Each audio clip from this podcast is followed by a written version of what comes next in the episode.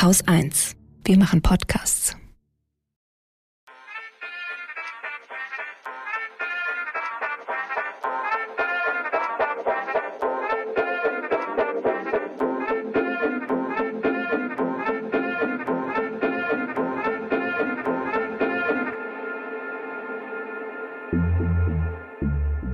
Hi und herzlich willkommen. Ihr hört den Lila Podcast und mein Name ist Laura Lukas. Heute geht es um Gender und Mobilität oder um feministische Verkehrspolitik. Und wenn es euch da so geht, wie es mir ging, ja, dann denkt ihr jetzt vielleicht, äh, Feminismus und Verkehr, was hat das jetzt miteinander zu tun? Weil Mensch ist schließlich Mensch und Straße ist Straße. Ja, habe ich auch gedacht. Und dann ziemlich schnell festgestellt, nee, das Patriarchat hat natürlich auch hier seine Finger im Spiel und ähm, Verkehrs- und Mobilitätsstrukturen sind mitnichten genderneutral. Ja, und jetzt sehe ich überall nur noch Probleme. Zack, einmal rein ins Rabbit Hole sozusagen und zum Glück habe ich da unten im Rabbit Hole auch Katja Diel gefunden Die ist meine Gesprächspartnerin heute. Sie ist Feministin, Mobilitätsexpertin und unter anderem auch Gründerin und Host des Podcasts She Drives Mobility. Und ich bin sehr zuversichtlich, dass wir mit ihrer Hilfe es in den kommenden 60 Minuten so halbwegs wieder rausschaffen aus dem Rabbit Hole. Ähm, hi Katja, richtig, richtig cool, dass du dabei bist. Ja, und richtig, richtig cool. Danke für die Einladung und richtig, richtig cool, das Wort Feminismus mal nicht vermeiden zu müssen. Richtig geil, ja. genau, also hier können wir komplett, wir sind entre nous, wie man so schön sagt. Ja. Wenn ich morgens aus dem Haus gehe, Katja, ne, dann setze ich meine Zweijährige in den Fahrradsitz und fahre gelegentlich unter Zeitdruck, das gebe ich zu, in die Kita. Dabei weiche ich dann so dem ein oder anderen SUV aus, der auf dem Radweg steht. Äh, Lieferwagen auch gerne mal, wenn der Radweg überhaupt vorhanden ist, sagen wir es mal so. Ich holper dann so über die ein oder andere Wurzel und auf dem Rückweg äh, Richtung Schreibtisch muss ich natürlich nochmal eben Windeln kaufen und im nächsten Geschäft nochmal die Zutaten fürs Abendessen. Und damit ist mein Mobilitätsverhalten relativ typisch, oder Katja? Erzähl doch mal. Tatsächlich ist das, was du schilderst, sehr typisch.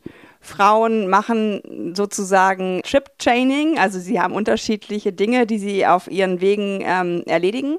Und aus dem Patriarchat kommen, hat der Mann meistens den Wagen, so es dann einen im Haushalt gibt, und macht damit eher die Fahrt zur Arbeit und zurück. Also das ist relativ klassisch. Das weicht natürlich gerade auf, weil wir ja immerhin mittlerweile den Führerschein machen dürfen. Wir dürfen auch arbeiten. Das war ja auch nicht immer so, dass Frauen es durften.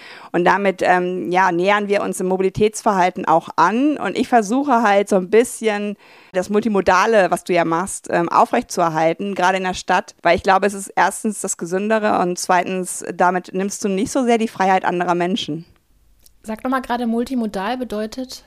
Also es ist ein Begriff, es gibt multimodal und intermodal. Auto einfach nur zu fahren ist es beides nicht. Wenn du halt zum Beispiel das Fahrrad mit dem Fußverkehr und dem ÖPNV kombinierst oder die Bahn auch mal nimmst, also wenn du verschiedene Wege in verschiedenen Transportmitteln zurücklegst, dann bist du auf diese Art und Weise unterwegs. Und das ist ein Verhalten, was äh, relativ typisch für Frauen ist, für Leute, die die Care-Arbeit leisten. Können wir da noch ein bisschen tiefer reingehen, wer wie welche äh, Wege und Verkehrsmittel nutzt?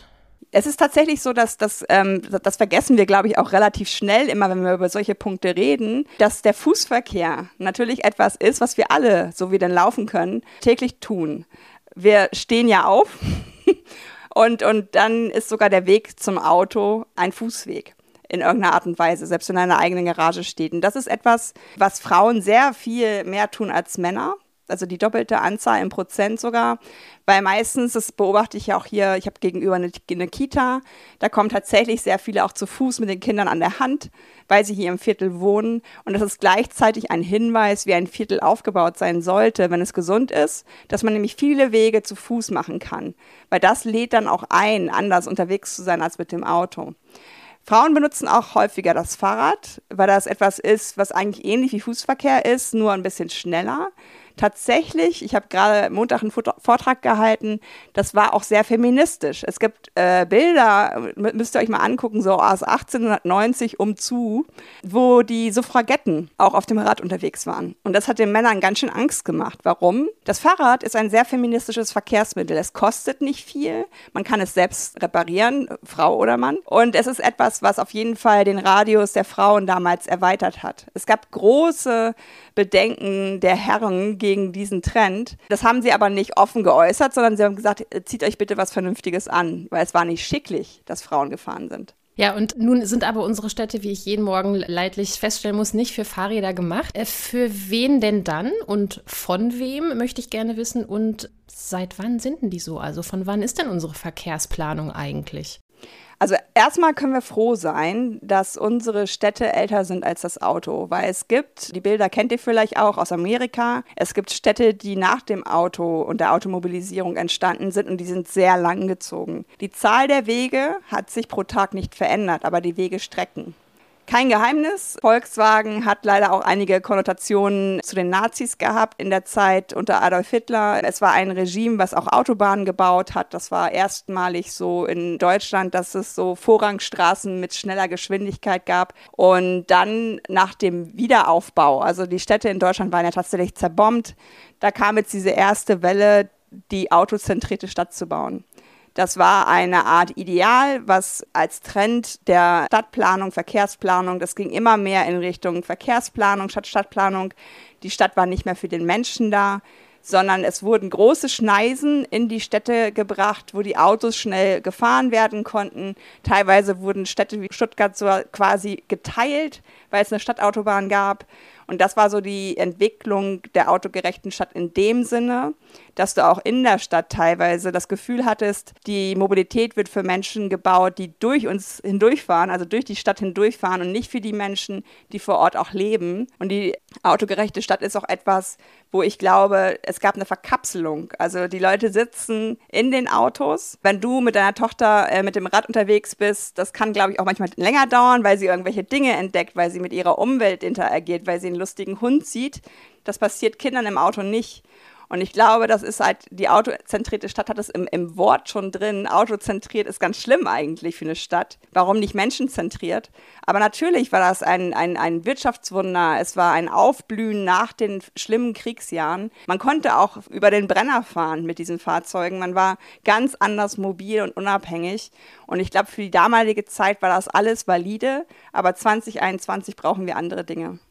Man könnte also auch sagen, ja, Verkehrsplanung oder Straßenbau, das passiert durch die Perspektive der Windschutzscheibe. Und da sitzen nun mal meistens dann irgendwie weiße, mittelalte Männer dahinter. Kann man das so zusammenfassen? Ja, es ist halt immer, immer automatisch, es wird immer als offensiv empfunden, wenn das so platziert wird, aber es stimmt ja einfach. Also wenn wir auf die Jahre nach den äh, Weltkriegen gucken, also speziell nach dem Zweiten Weltkrieg, dann war das ein gewisses Familienmodell, was da ja auch vorgestellt wurde. Der Ernährer, der zur Arbeit fährt mit dem Auto, die Frau, die zu Hause die Kinder umsorgt, den Haushalt schmeißt und vielleicht auch noch eine Großeltern pflegt. Das ist ein relativ klassisches Familienbild und dazu passte natürlich die Automobilität auch diese berufstätigen Situationen. In den damaligen Jahren war ja so, dass in der Verkehrs- und Stadtplanung keine Frauen vorkamen oder kaum, weil das einfach nicht zum damaligen Rollenverständnis der Frau passte. Also das werdet ihr hier auch schon thematisiert haben, wie lange wir noch die Erlaubnis vom Mann brauchten, überhaupt arbeiten zu dürfen, wann wir überhaupt erst anfangen durften, Auto zu fahren und Führerscheine zu machen. Das hat das ja alles sich gegenseitig bedingt, dass es sehr homogen war. Denn was ich noch dazu fügen würde zu deinem Bild, ist es nicht nur der weiße Mittelalter Mann, sondern er war wahrscheinlich auch gesund. Also er saß nicht unbedingt im Rollstuhl, er war nicht gehbehindert oder sehbehindert. Und so entsteht automatisch eine Art riesiger Blindspot um dich herum, weil du natürlich von deiner eigenen Mobilität ausgehend die Stadt- und Verkehrsplanung machst. Dann hast du Klaus, Thomas äh, und andere um dich herum, die genauso sind wie du. Und du hast es wahrscheinlich sogar wirklich gut gemeint, aber ihr wart euch immer einig, weil ihr homogen seid. Und deswegen ist etwas, was unbedingt in die Mobilität rein muss, die Diversität.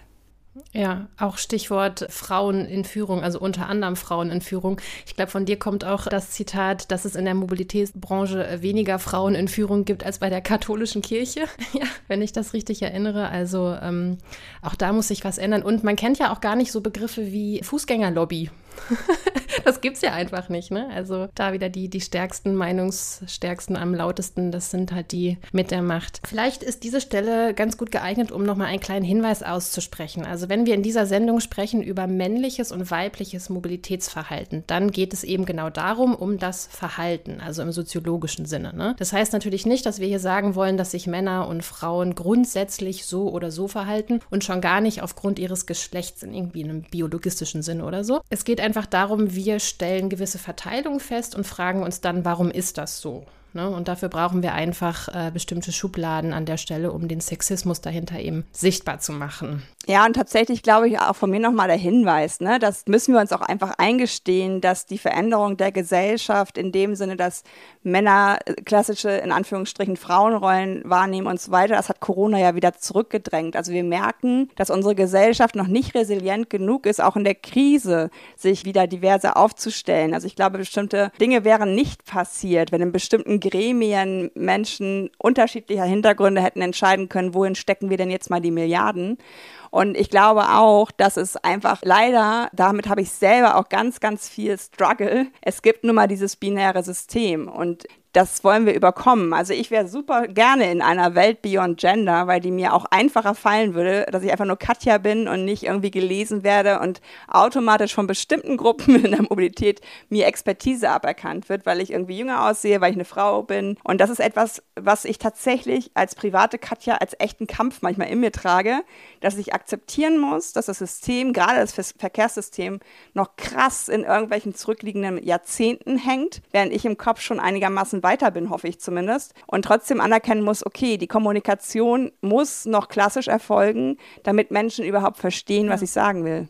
Ja, und auch die Forschung hängt da ja immer noch zurück. Also es wird immer noch, wenn überhaupt nach Geschlecht gefragt wird, zwischen Männern und Frauen unterschieden. Da kommen wir ähm, nachher auch nochmal zu, wenn es dann um den, diesen Bereich ÖPNV äh, geht. Eine Sache, die mir jetzt gerade aber total unter den Nägeln brennt und da hatte ich mich schon richtig drauf gefreut, dich das zu fragen. Ich weiß nicht, du kennst das vielleicht auch, so gefühlte Wahrheiten. Ne? Also man nimmt sowas, man nimmt etwas wahr und äh, denkt dann so, boah, ich möchte jetzt unbedingt wissen, ist da was dran? Und wenn ich mich so im Straßenverkehr, gerade natürlich im Autoverkehr umgucke, denke ich mir so, alter Lachs, toxische Männlichkeit, soweit das Auge reicht. Rasen, drängeln, hupen, Pöbeln, nochmal schnell über Rot, ja, äh, protzige Karren, laute Motoren, sodass der Asphalt unter mir vibriert. Also äh, du merkst vielleicht schon, ich könnte mich da jetzt ein bisschen in Rage reden. Also so ziemlich genau das Gegenteil von dem, was ja übrigens auch Paragraph 1 der Straßenverkehrsordnung vorsieht, nämlich Vorsicht und Rücksichtnahme. Ne? Also auch mal ein bisschen für andere mitdenken, aufeinander aufpassen. Auch die Verweigerungen von Tempolimits in Deutschland würde ich übrigens auch so ein bisschen mit dazu zählen zu diesem Block toxische Männlichkeit. Das muss sich doch irgendwie in den den Unfallzahlen widerspiegeln, oder? Also gehst du da erstmal mit, mit dem Gefühl und mit der, mit der These und äh, kennst du vielleicht sogar Studien, die da Zusammenhänge belegen?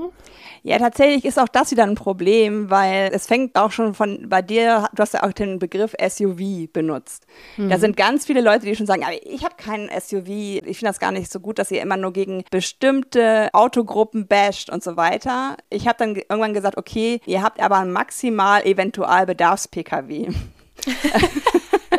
also ein Ding, das für alle möglichen Zwecke, also Ikea-Schrank, Oma auf dem Land, zwei Hunde, drei Pferde. Also du hast das Gefühl, die Leute kaufen sich ihr Auto nicht nach dem Alltagsbedarf, sondern nach allem, was sie jemals im Leben eventuell machen könnten mit diesem Auto. Und das ist eine unfassbar breite und tiefe Spurrille die du auch an Dienstwagen sehen kannst. Und dann kommen wir jetzt mal zu den Unterschieden. Frauen entscheiden sich tatsächlich für die eher kleineren Dienstwagen, weil sie ganz pragmatisch sagen, ich wohne in der Stadt, ich habe doch keine Lust, mir ewig lange einen Parkplatz zu suchen. Die Herren das ist auch statistisch nachgewiesen, nehmen jedes Mal den größeren Wagen, um zu signalisieren, ich habe Erfolg, mein Erfolg wächst und deswegen wächst auch mein Auto. Ich habe bei Twitter eine Umfrage gemacht. Würdest du den Dienstwagen auch privat kaufen? Da waren relativ viele sehr ehrlich. Drei Viertel haben gesagt, nee. Wenn ich jetzt so drüber nachdenke, ich hätte wahrscheinlich kleiner oder auch gar nicht gekauft. Und das ist etwas, da müssen wir ran. Denn wenn wir sagen, wir machen Verkehrswende, müssen wir auch anerkennen, wir werden wahrscheinlich nie Produkte haben, die genauso cool sind wie das eigene Auto. Du hast deinen eigenen Geruch, du hast deine eigene Zelle, du bist allein, hörst deine eigene Musik. Das ist so hoch ineffizient und zugleich so komfortabel. Wie soll das aufgelöst werden? Und ich glaube, dieses männlich-weiblich fängt genau da an. Da gibt es nämlich die Anekdote, in Berlin gibt es relativ viele Sharing-Bikes. Eine bestimmte knallrote Art wird am meisten von Frauen genutzt. Warum? Da ist ein Korb dran. Also da war okay. wahrscheinlich irgendeine Frau im ja. Team, die gesagt hat, nee, also Frauen haben meistens Taschen dabei, das kann nicht sein, dass wir da keinen Korb dran machen. Und genau das ist ja das, wo ich sage, das ist traurig, dass wir immer noch männlich, weiblich sagen müssen, aber wir brauchen die verschiedenen Perspektiven auf Mobilität. Und da sind Frauen mit einem anderen Blick unterwegs. Was du angesprochen hast mit dieser Aggressivität im Straßenverkehr, es ist nachgewiesen, SUVs ist eher Richtung Rentner, Richtung männliche Selbstständige, die einen Dienstwagen auch ähm, absetzen können. Es gibt das Klischee der sogenannten SUV-Mutti, aber die gibt es gar nicht so oft wie den Herren, der das fährt. Es gibt auch tatsächlich viele ältere Menschen wegen des höheren Einstiegs. Da verstehe ich immer nicht so richtig, warum man nicht beim Autohändler fragt, warum gibt es diesen höheren Einstieg nicht irgendwie anders? Kann ich die Sitze nicht ausbauen? Es gibt vielleicht SUV-Charme. Und deswegen ähm, kommen sie mit Argumenten, die vielleicht, wo sie selber wissen, das stimmt eigentlich nicht. Ja, das ist so ein bisschen das Verkehrspendant zu, ich bin ja kein Rassist, aber. Ja. genau, und dann werden da schnell noch irgendwie die eigenen Pfründe gesammelt und sagt man das so? Naja, die Schäfchen ins Trockene gebracht, ihr wisst, was ich sagen will. ähm, genau, aber ich mag ganz gerne noch ein kleines bisschen bei den Unfallzahlen bleiben. Ich habe mir das auch mal ein bisschen angeguckt im Vorfeld dieser Sendung. Genau, du hast gerade selber auch schon äh, von, von aggressivem Verhalten, von Aggressivität gesprochen zumindest was das Statistische Bundesamt angeht, wird das als solches nicht erfasst. Das könnte jetzt unter anderem auch daran liegen, dass man das nicht immer so gut trennen kann. Also man kann jetzt immer nicht so gut sagen, hat da jetzt jemand aus Aggressivität oder aus Überforderung dieses waghalsige Überholmanöver da äh, gestartet? Ist der jetzt einfach aus Unachtsamkeit, vielleicht übermüdet über die rote Ampel oder zu schnell gefahren oder einfach weil er Bock drauf hatte. Das kann man damit immer nicht so gut ähm, auseinanderhalten. Ich habe mir trotzdem mal die Top 5 der Ursachen für Unfälle, jetzt müssen wir schön aufpassen, aus der Kategorie Fehlverhalten der Fahrer plus Personenschaden angeguckt. Also da muss man ja immer so ein bisschen ähm, genau unterscheiden. Wir sind also bei den Unfällen, wo eine Person zu Schaden kam, das heißt verletzt oder getötet, und wo das Fehlverhalten des Fahrers oder der Fahrerin der Grund dafür war. Es ist auch wichtig, das irgendwie so auseinander zu dröseln. Katja, ahnst du es schon, was da unter den Top 5 dabei ist? Etwas, was durch Tempolimits vermieden werden könnte? Zum Beispiel. genau. Also man muss jetzt dazu sagen, auf Platz 1 tatsächlich steht sowas wie Fehler beim Abbiegen, Wenden, Ein- und Ausfahren. Jetzt bin ich keine Expertin, ich würde aber jetzt von meinem Sprachverstand her einfach schon mal sagen, okay, alles klar, da wurden Sachen zusammengefasst zu einem Begriff. Platz zwei hätten wir schon das Nichtbeachten der Vorfahrt. Auf Platz drei hätten wir ungenügenden Abstand, aka Drängeln. Das ist jetzt meine Wortwahl natürlich. Platz vier nicht angepasste Geschwindigkeit, aka Rasen. Und Platz fünf, da hätten wir dann die falsche Straßenbenutzung, was wieder so ein Sammelbegriff ist. Zum Beispiel, wenn ich entgegen der Fahrtrichtung in die Einbahnstraße gefahren bin, wenn ich rechts statt links gefahren bin oder auf dem Gehweg rumgegurkt bin oder so, dann fällt das irgendwie alles damit rein. Das ist jetzt nur meine Meinung, aber für mich ist das irgendwie keine Rocket Science, dass es da, dass es da einen Zusammenhang gibt. Man muss jetzt natürlich auch dazu sagen, es kann noch andere Ursachen für aggressives Verhalten im Straßenverkehr geben, Stress zum Beispiel. Was gibt es da noch? Warum nervt uns Verkehr so? weil wir ein System haben, was schon längst überlaufen ist. Also mich, ich weiß gar nicht, ob ich sagen soll, es amüsiert mich, glaube ich, auch nicht mehr, aber als die E-Scooter auf die deutschen Straßen kamen, gab es sofort, und es hält bis heute an, ein Bashing, weil das ist neu, das ist unreguliert in, eine, in ein Straßensystem gekippt worden, das eh schon überquillt, weil es eigentlich nur fürs Auto gebaut wird und alle anderen, nämlich Radfahrende, Lastenradfahrende, Mopeds und auch eben diese E-Scooter sich da bewegen. Und da haben meiner Meinung nach viele die Nebelkerze gerne aufgegriffen, die davon ablenkt, dass wir 49 Millionen Pkw haben bei 83 Millionen Menschen in Deutschland, wo ja auch viele unter 17 sind, also gar keinen Führerschein haben können. Und haben diese E-Scooter mit Wonne aufgenommen, um zu sagen, was für ein Scheiß ist das eigentlich. Wir haben ich habe es jetzt nicht ganz tagesaktuell, aber meiner Meinung nach immer noch unter 300.000 E-Scooter, also 49 Millionen Autos, 300.000 E-Scooter. Auf einen Autoparkplatz ähm, passen zwölf von diesen Dingern. ja. Also ich würde mal behaupten, diese Aggressivität kommt daher, dass einfach niemand zufrieden ist. Die Autofahrenden sagen, mir stehen ständig Leute hier im Weg, äh, Fußgängerwege sind komplett zugestellt mit irgendwelchen Schildern, Postkästen, Ampeln, Lampen. Dann werden die E-Scooter ja auch noch hingestellt. Die E-Scooter müssen sich irgendwie verabreden mit den Fahrradfahrenden und sind aber gleichzeitig auf der gleichen Spur wie die, die Autofahrenden. Das sind sehr mhm. unterschiedliche Geschwindigkeiten. Auch da würde ein Tempolimit helfen, dass es sich ein bisschen homogenisiert und besser fließt. Aber weil wir hier über Feminismus reden, würde ich gerne zwei Aspekte aus Amerika mal mitbringen. Erstens haben sie die E-Scooter am Election Day, also als es darum ging, müssen wir nochmal Trump ertragen oder nicht, haben alle AnbieterInnen von diesen Systemen gesagt, ihr könnt heute umsonst fahren, weil sie wussten, dass die Wahlsituation so gesteuert ist, dass bestimmte Leute es sehr schwer haben werden, an die Wahlurne zu kommen. Es wurde unglaublich nachgefragt. Es gab in bestimmten Bereichen von bestimmten Regionen in den USA sehr gute ähm, Teilnahme an den Wahlen. Da sieht man eben nicht jeder und jeder hat ein Auto, sondern so eine Mobilität kann auch eine Lösung sein. Zweites Beispiel, in den USA nutzen Frauen abends bis nachts diese Scooter als Ersatz von teuren Taxifahrten, weil sie ihre subjektive Sicherheit mit 25 km/h fahrend auf so einem Scooter stehend erhöhen können. Es ist was anderes als Frau abends oder nachts zu Fuß zu gehen oder als andere vulnerable, das kann ja auch BIPOC oder Transgender-Menschen äh, betreffen. Und da ist rausgekommen, dass es wirklich ein bewusstes Handeln ist von diesen Frauen, weil Taxi doch recht teuer ist im Vergleich zu den Scootern zumindest, dass sie diese nutzen, um von der Haltestelle bis nach Hause zu kommen zum Beispiel. Ja, und eine Sache, die auch irgendwie ganz lustig wäre, wenn sie nicht so traurig wäre, ist ja, dass äh, Männer gemeinhin so für die besseren Autofahrer gehalten werden. Dabei weiß man, dass Fahrerinnen seltener einen Unfall verschulden und dass Männer häufiger äh, die schweren Unfälle verursachen. Und was man tatsächlich leider auch sagen muss, zwei Drittel der Todesopfer sind Männer. Und da ist halt auch wieder Alkohol einer der Gründe. Ich hätte da noch so eine gefühlte Wahrheit, die ich mit dir besprechen möchte, Katja. Und zwar habe ich das Gefühl, Autos werden immer fieser.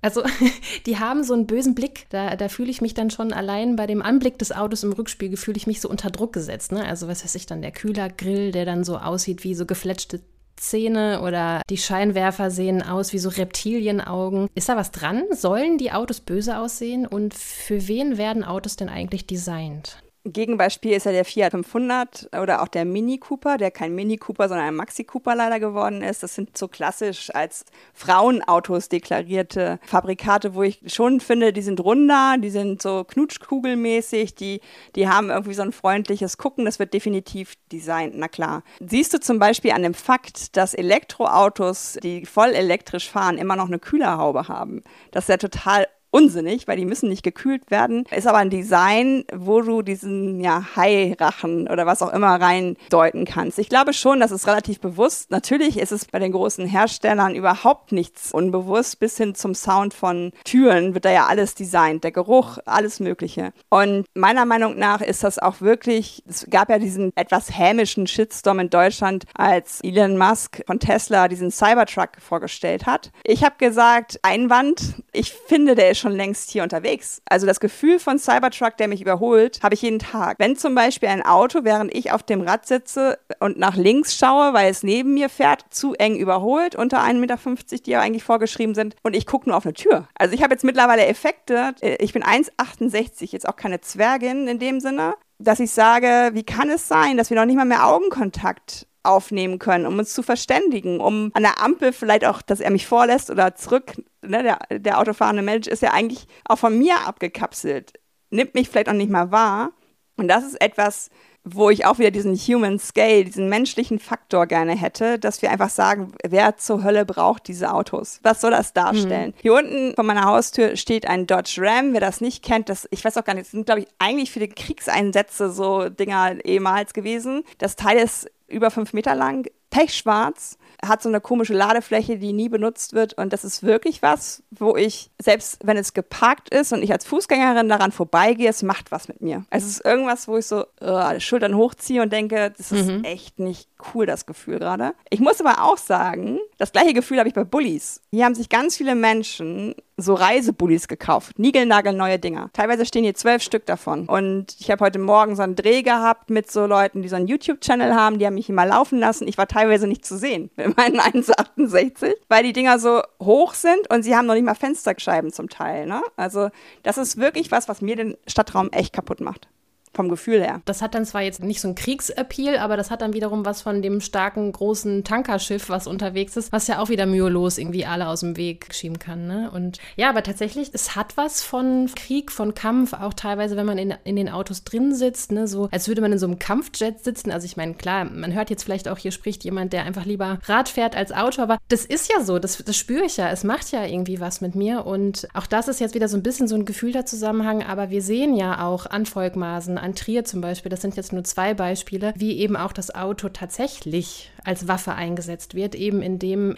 die leider meist männlichen Täter mit diesen Autos in, äh, in Menschenmassen reinfahren.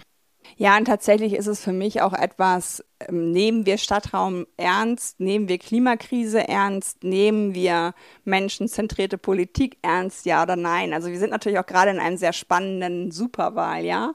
Und da sind natürlich die Dinge eingetreten, die ich auch erwartet habe, dass sehr vorsichtig mit der Autoindustrie umgegangen wird. Gestern hat Volkswagen die neue Strategie veröffentlicht, die heißt Hashtag New Auto. Und das ist so, ja. wo ich so sage, ähm, Mobility. Also wenn du als Markenkern einer Kampagne das Auto zitierst sozusagen und das Bild ist ja dann im Kopf, dann denke ich mir, okay, ich habe gehofft, Autoindustrie ist Teil der Lösung, macht vielleicht coole ÖPNV, Nahverkehrsfahrzeuge, die zwischen dem privaten Auto und dem sehr starren Bus sind. Und dann kommen die um die Ecke mit New Auto. Und worüber sprechen sie? Autonomes Fahren, Aufenthaltsqualität im Auto, dass du irgendwann auch arbeiten kannst da und hast dann deinen Living Room.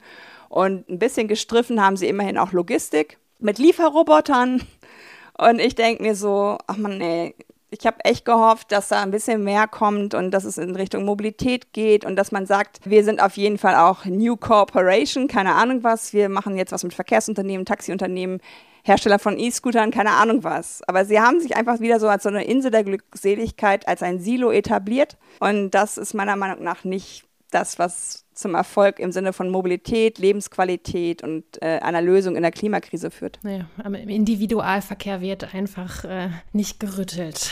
Genau, also wir haben jetzt sehr viel über das Auto geredet und über Männer geredet. Wie ist es um die Sicherheit all jener bestellt, die eben nicht, wir hatten das ja gerade kurz schon, weiß, cis, männlich und ohne körperliche Beeinträchtigung sind, die zum Beispiel nicht im geschützten Auto, sondern in der U-Bahn unterwegs sind. Du interessierst dich für die, ich interessiere mich für die, die Politik interessiert sich nicht so sehr für die, wie wir gerade nochmal gehört haben. Interessiert sich die Forschung wenigstens ein bisschen dafür? Kannst du da was dazu sagen? Oder? Tatsächlich ist das Thema feministische Verkehrswende oder auch Feminismus in Mobilität zu bringen durchaus Forschungsthema. Wir haben seit diesem Jahr ja sogar auch Fahrradprofessorinnen. Das hat der Andi Scheuer uns dann doch mal ermöglicht. Mhm. Also das sind Lehrstühle, die sich speziell mit dem Radverkehr auch auseinandersetzen. Ich glaube tatsächlich, dass es manchmal das Problem ist, dass Mainstream als eine Norm gesetzt wird und dann aber auch als beste Lösung empfunden wird, weil es natürlich vielen Menschen auch ausreicht.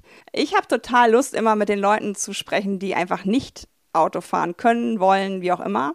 Und das werden immer mehr, weil wir sind eine überalternde Gesellschaft. Also wir, Kinder, die heute geboren werden, habe ich letztens gelesen, sollen ja weit über 100 Jahre alt werden können, weil wir eben immer älter werden, immer besser versorgt werden und so weiter. Die will ich nicht hinter dem Steuer eines Autos wissen.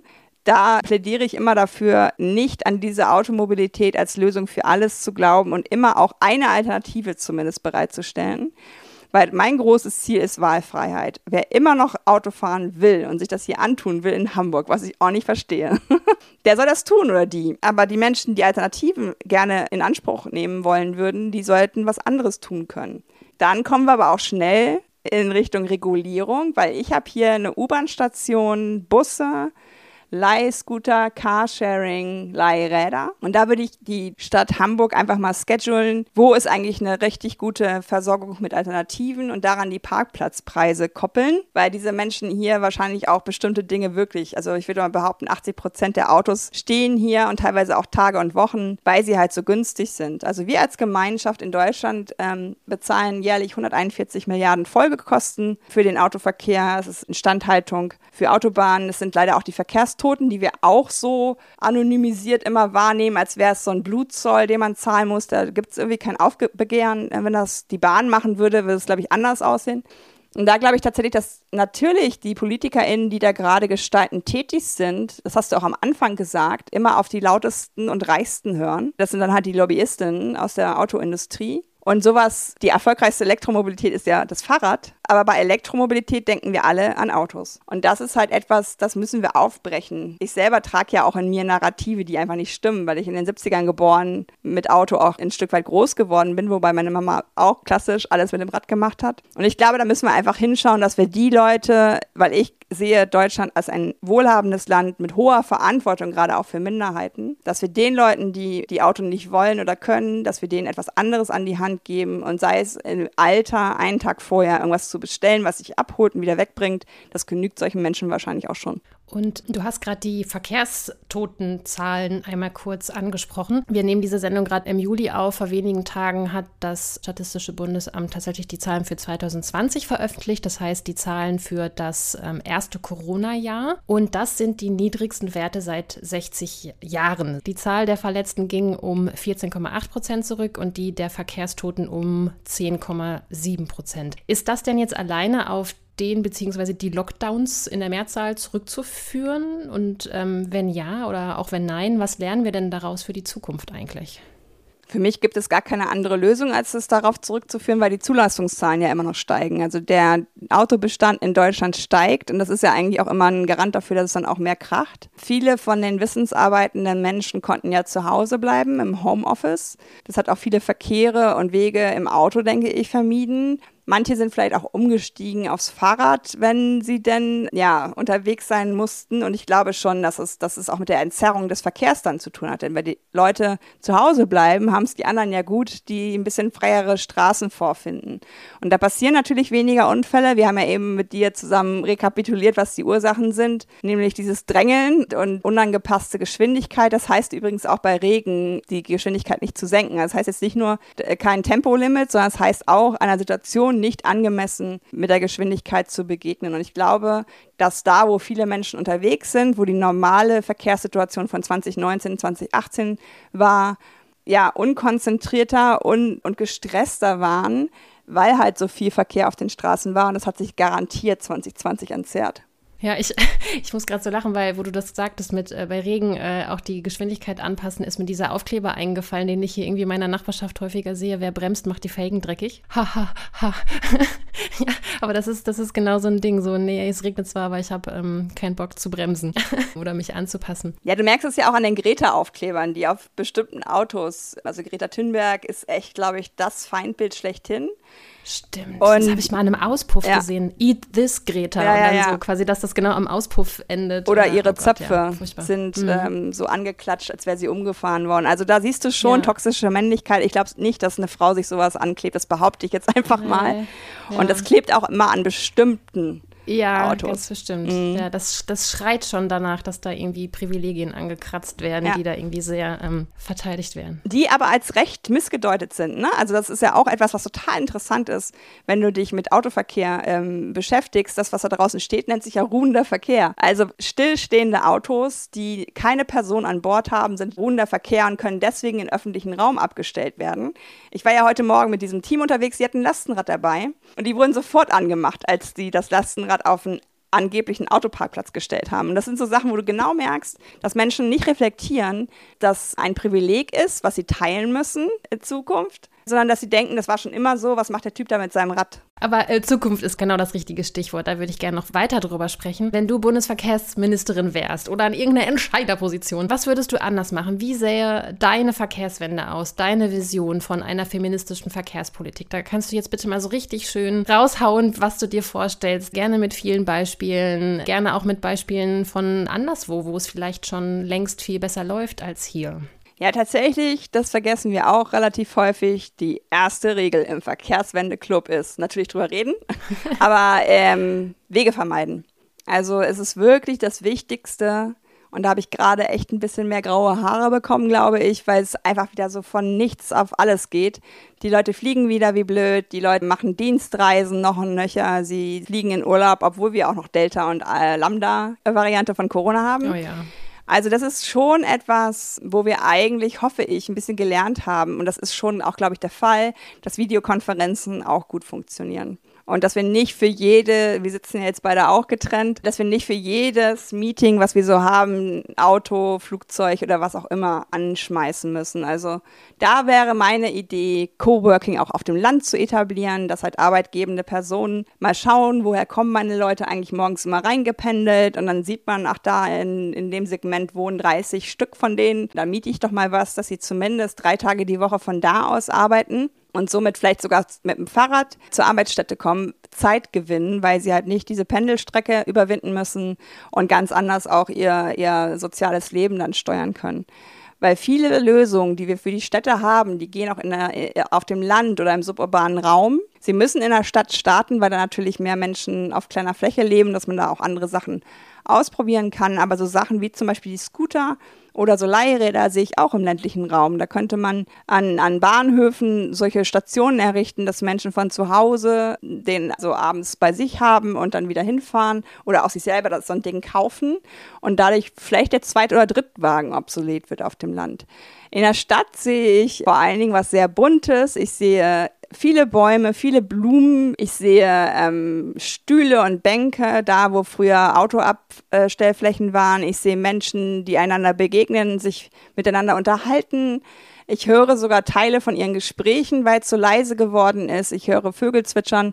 Und ich nehme wahr, dass der Raum zwischen den Häusern wieder ein sozialer Raum geworden ist. Weil ich im Moment, muss ich gestehen, wenn ich aus dem Haus gehe, bleibe ich immer auf der gleichen Straßenseite weil über die Straße zu gehen wäre viel zu anstrengend. Das ist zwar hier ein Wohngebiet, aber ich müsste mich zwischen geparkten Autos zweimal durchlaverieren und immer auch vorsichtig gucken. Ist zwar Tempo 30, aber es gibt Menschen, die sich nicht daran halten. Und ich glaube, das ist so ein Zugewinn, den wir auch an bestimmten, also Wien ist da ja ziemlich gut mit umgegangen mit der ganzen Corona-Krise. Die haben in bestimmten Bereichen von Wien, wo vor allen Dingen Menschen leben, die prekär verdienen, also auch in kleinen Wohnungen mit vielen Menschen und ohne Balkon leben. Da hat die damalige Bürgermeisterin Birgit Hebein die Straßen autofrei gemacht, also für den Menschen befreit, um diesen Menschen auch zu ermöglichen, dass sie trotz Lockdown und wir sollen alle zu Hause bleiben, ähm, sich ein bisschen entfalten und auch mal Ruhe finden können. Mir fällt natürlich sofort ein die 15 Minuten Stadt Paris. Anne Hidalgo ist mit diesem Wahlversprechen ähm, Bürgermeisterin geworden. Ich weiß nicht, wo in Deutschland das möglich wäre. Sie hat einmal über Nacht 10.000 Parkplätze entfernt. Sie hat das Seine-Ufer autofrei gemacht. Sie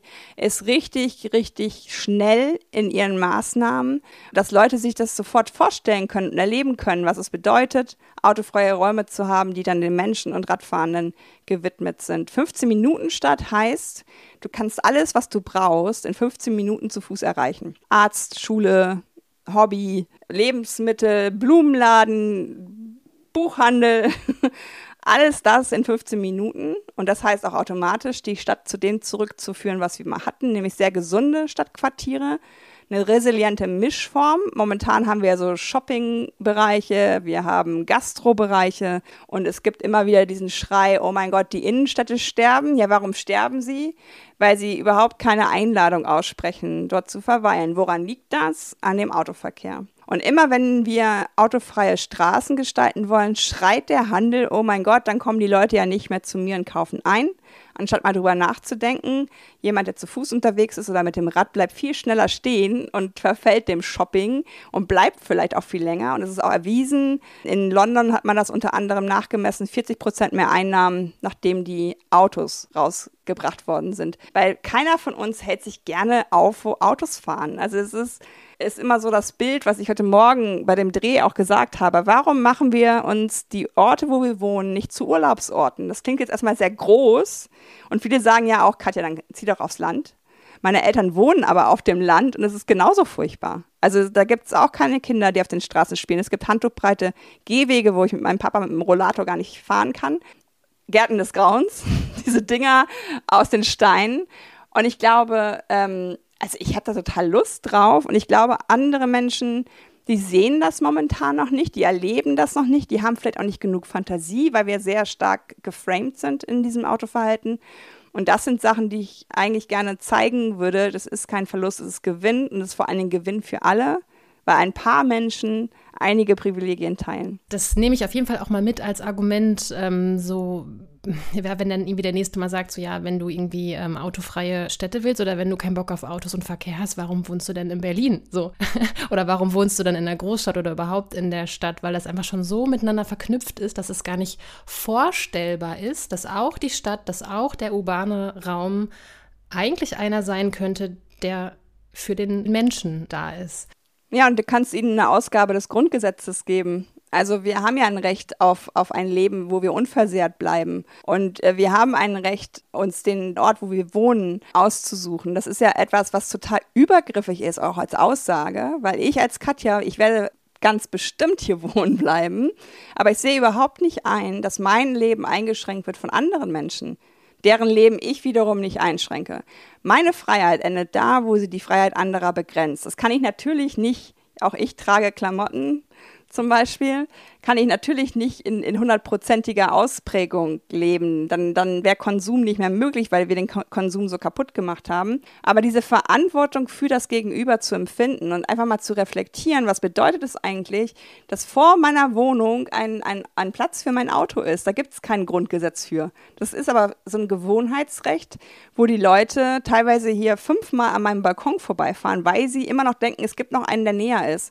Und in der Zeit, wo sie dieses Zirkeln haben, hätten sie schon längst, keine Ahnung, 600 Meter weiter wahrscheinlich einen Parkplatz gehabt, sind aber fünfmal auf mein Ohr getreten, auf meine Nase getreten und haben irgendwie was mit mir gemacht, was mich nervt. Du hast gerade die 15 Minuten Stadt Paris angesprochen. Ein deutsches, ja, vielleicht vergleichbares Beispiel wäre jetzt aktuell die Initiative Berlin Autofrei. Die setzt sich dafür ein, äh, neben anderen, also sie sind, glaube ich, weder die ersten noch die einzigen, die sich dafür einsetzen, dass halt Berlin zumindest innerhalb des Berliner S-Bahn-Ringes autofrei äh, werden soll. Wie, wie realistisch ist das? Und was, was sind denn da in Deutschland für Kräfte im Spiel, die solche Dinge immer, immer wieder blockieren? das Problem, was ich mit solchen Ideen habe, die ich natürlich gut finde, aber das ist immer das, diese, diese affektive Ablehnung. Es kommt immer die Kinderkrankenschwester, der Feuerwehrmann, alle möglichen Ausnahmen, die meistens nicht so ja, leben wie die Person, die das ausspricht. Ich habe hier in meinem Haus Krankenschwestern wohnen und die haben gesagt, wenn wir das noch einmal hören, dann flippen wir aus, weil nach so einem anstrengenden, unterbezahlten Tag auf der Covid-Station will keiner mehr Auto fahren, man ist total unkonzentriert.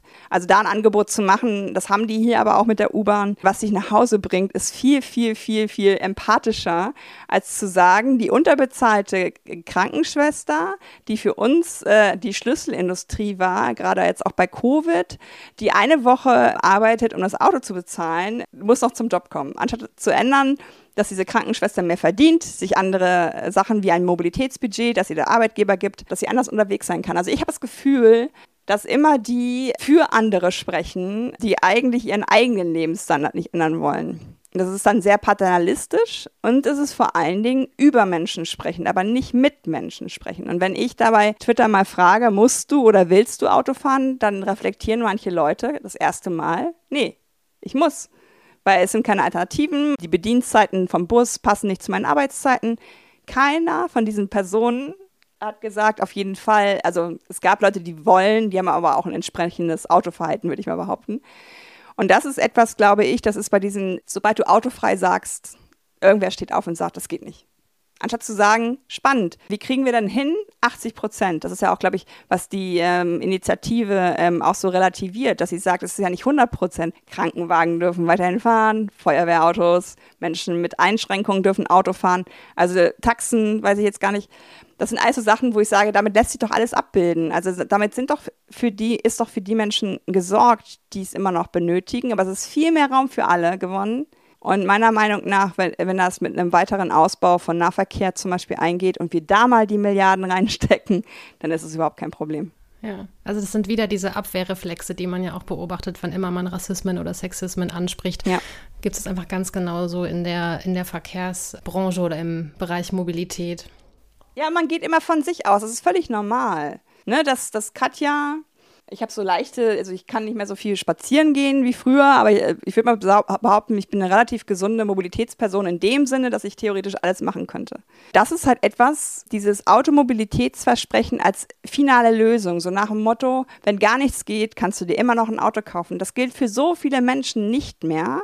Beziehungsweise, du hast es gerade gesagt mit dem besoffen Fahren, das ist auf dem Land normal, leider weil es für die Jugendlichen keine oder jungen Erwachsenen keine anderen Möglichkeiten gibt, auf die Partys zu kommen. Da fahren die besoffen gegen Baum. Und das sind so Sachen, wo ich immer denke, wie gehen die Leute durch die Welt, dass sie nicht die, diese Menschen sehen, die immobil sind oder die riskantes Verhalten, die unter Medikamenten fahren, die als Epileptiker fahren, obwohl sie genau wissen, das darf ich eigentlich nicht da kann was passieren. Und da die Alternativen zu schaffen, dass diese Menschen gut unterwegs sind, das ist doch eine viel schönere Vision, als 50 Millionen Autos zu erreichen. Also ich habe tatsächlich gestern äh, einen Tweet abgesetzt, der wieder für sehr viel Aufruhr gesorgt hat. Ich habe gesagt, dass ich daran arbeite, dass unser Verkehrssystem weniger sexistisch, ableistisch, rassistisch und patriarchal wird.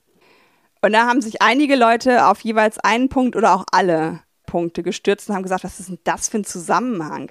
Das fand ich total krass, dass es, beziehungsweise ich bin außerhalb von meiner Komfortzone gewesen. Rassistisch wurde am wenigsten verstanden. Da habe ich gesagt, warum fahren BIPOC-Menschen zum Beispiel Auto? Doch nicht, weil sie gerne Auto fahren, sondern weil sie den öffentlichen Raum Verkehrsmittel vermeiden, wo sie zusammengeschlagen werden könnten, wo sie angespuckt werden könnten, wo sie beleidigt werden könnten. Viele dieser Menschen fahren nicht freiwillig, sondern weil es halt der Safe Space ist. Ableistisch, also nicht für Behinderte, da haben die Leute schon eher ein bisschen eine Vorstellung, dass das mit den Gehwegen nicht so cool ist und dann sind die ja auf Aufzüge angewiesen und Bahn ist auch nicht überall barrierefrei. Sexistisch wurde auch nicht verstanden. Und das waren genau die Punkte, die ich eben genannt habe, dass du 90 Prozent aller Frauen haben im öffentlichen Raum ja schon sexuelle Belästigung und schlimmer erfahren. Und dazu gehören natürlich auch Verkehrsmittel. Und das Problem ist manchmal auch gar nicht unbedingt das Verkehrsmittel, sondern die Haltestelle, die nicht beleuchtet ist. Im Hamburger Hauptbahnhof bist du, glaube ich, nur bis 22 Uhr in Safe Spaces, weil danach hat eigentlich alles zu oder du musst in eine Kneipe gehen. Das sind Sachen, wo ich sage, das muss weniger werden. Und daran sollten wir arbeiten. Und es hat noch niemanden geschadet, für eine Minderheit die Lage zu verbessern, sondern im Gegenteil, meistens geht es der Masse dann auch besser.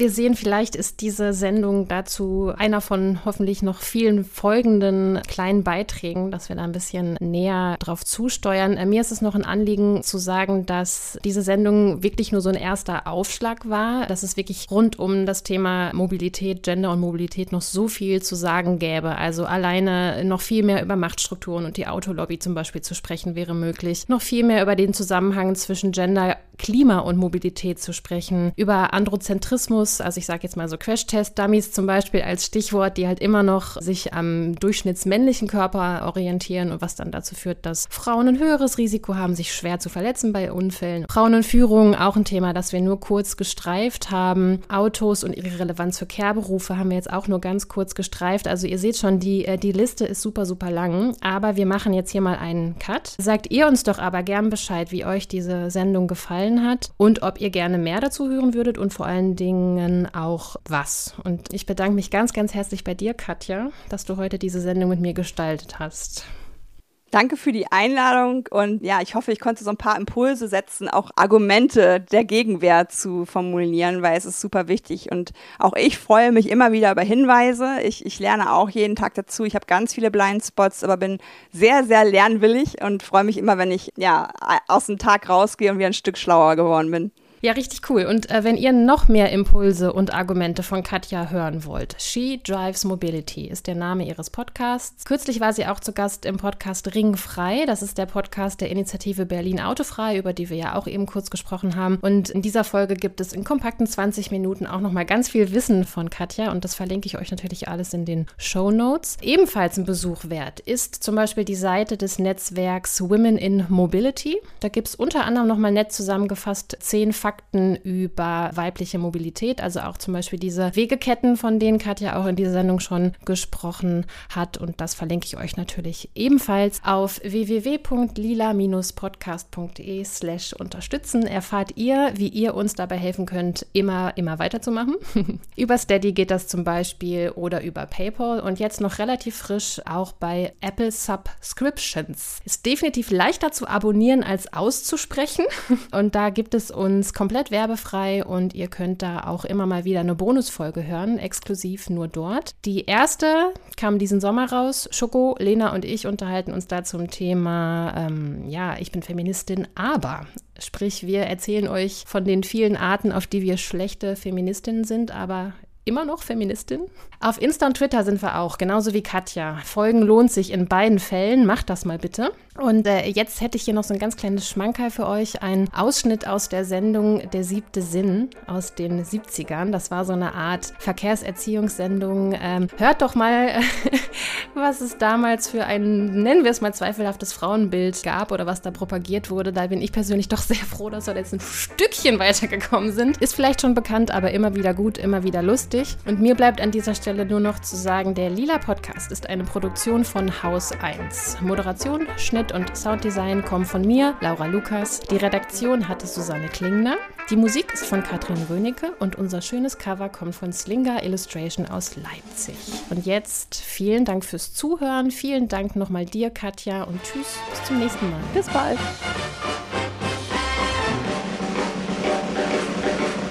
Frauen fahren meist vorsichtiger als Männer, weil ihnen die Übung fehlt. Sie behindern dann den fließenden Verkehr. Viele Frauen scheuen das Anlegen des Sicherheitsgurts, weil sie Angst um ihren Busen haben. Diese Sorge ist unnötig, sagen Mediziner, wenn der Gurt richtig sitzt. Es gibt jedoch falsche Verhaltensweisen, die besonders häufig bei Frauen beobachtet werden, zum Beispiel Nichtbeachten der Vorfahrt.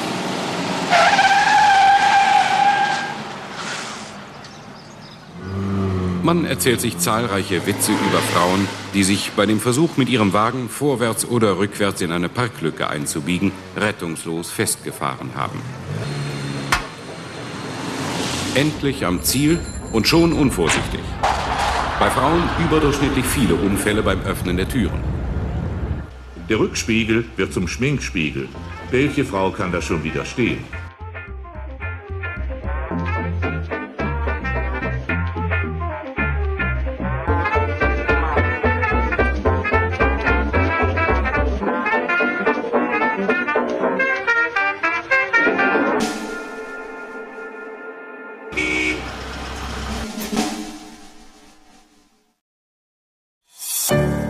Produktion von Haus 1.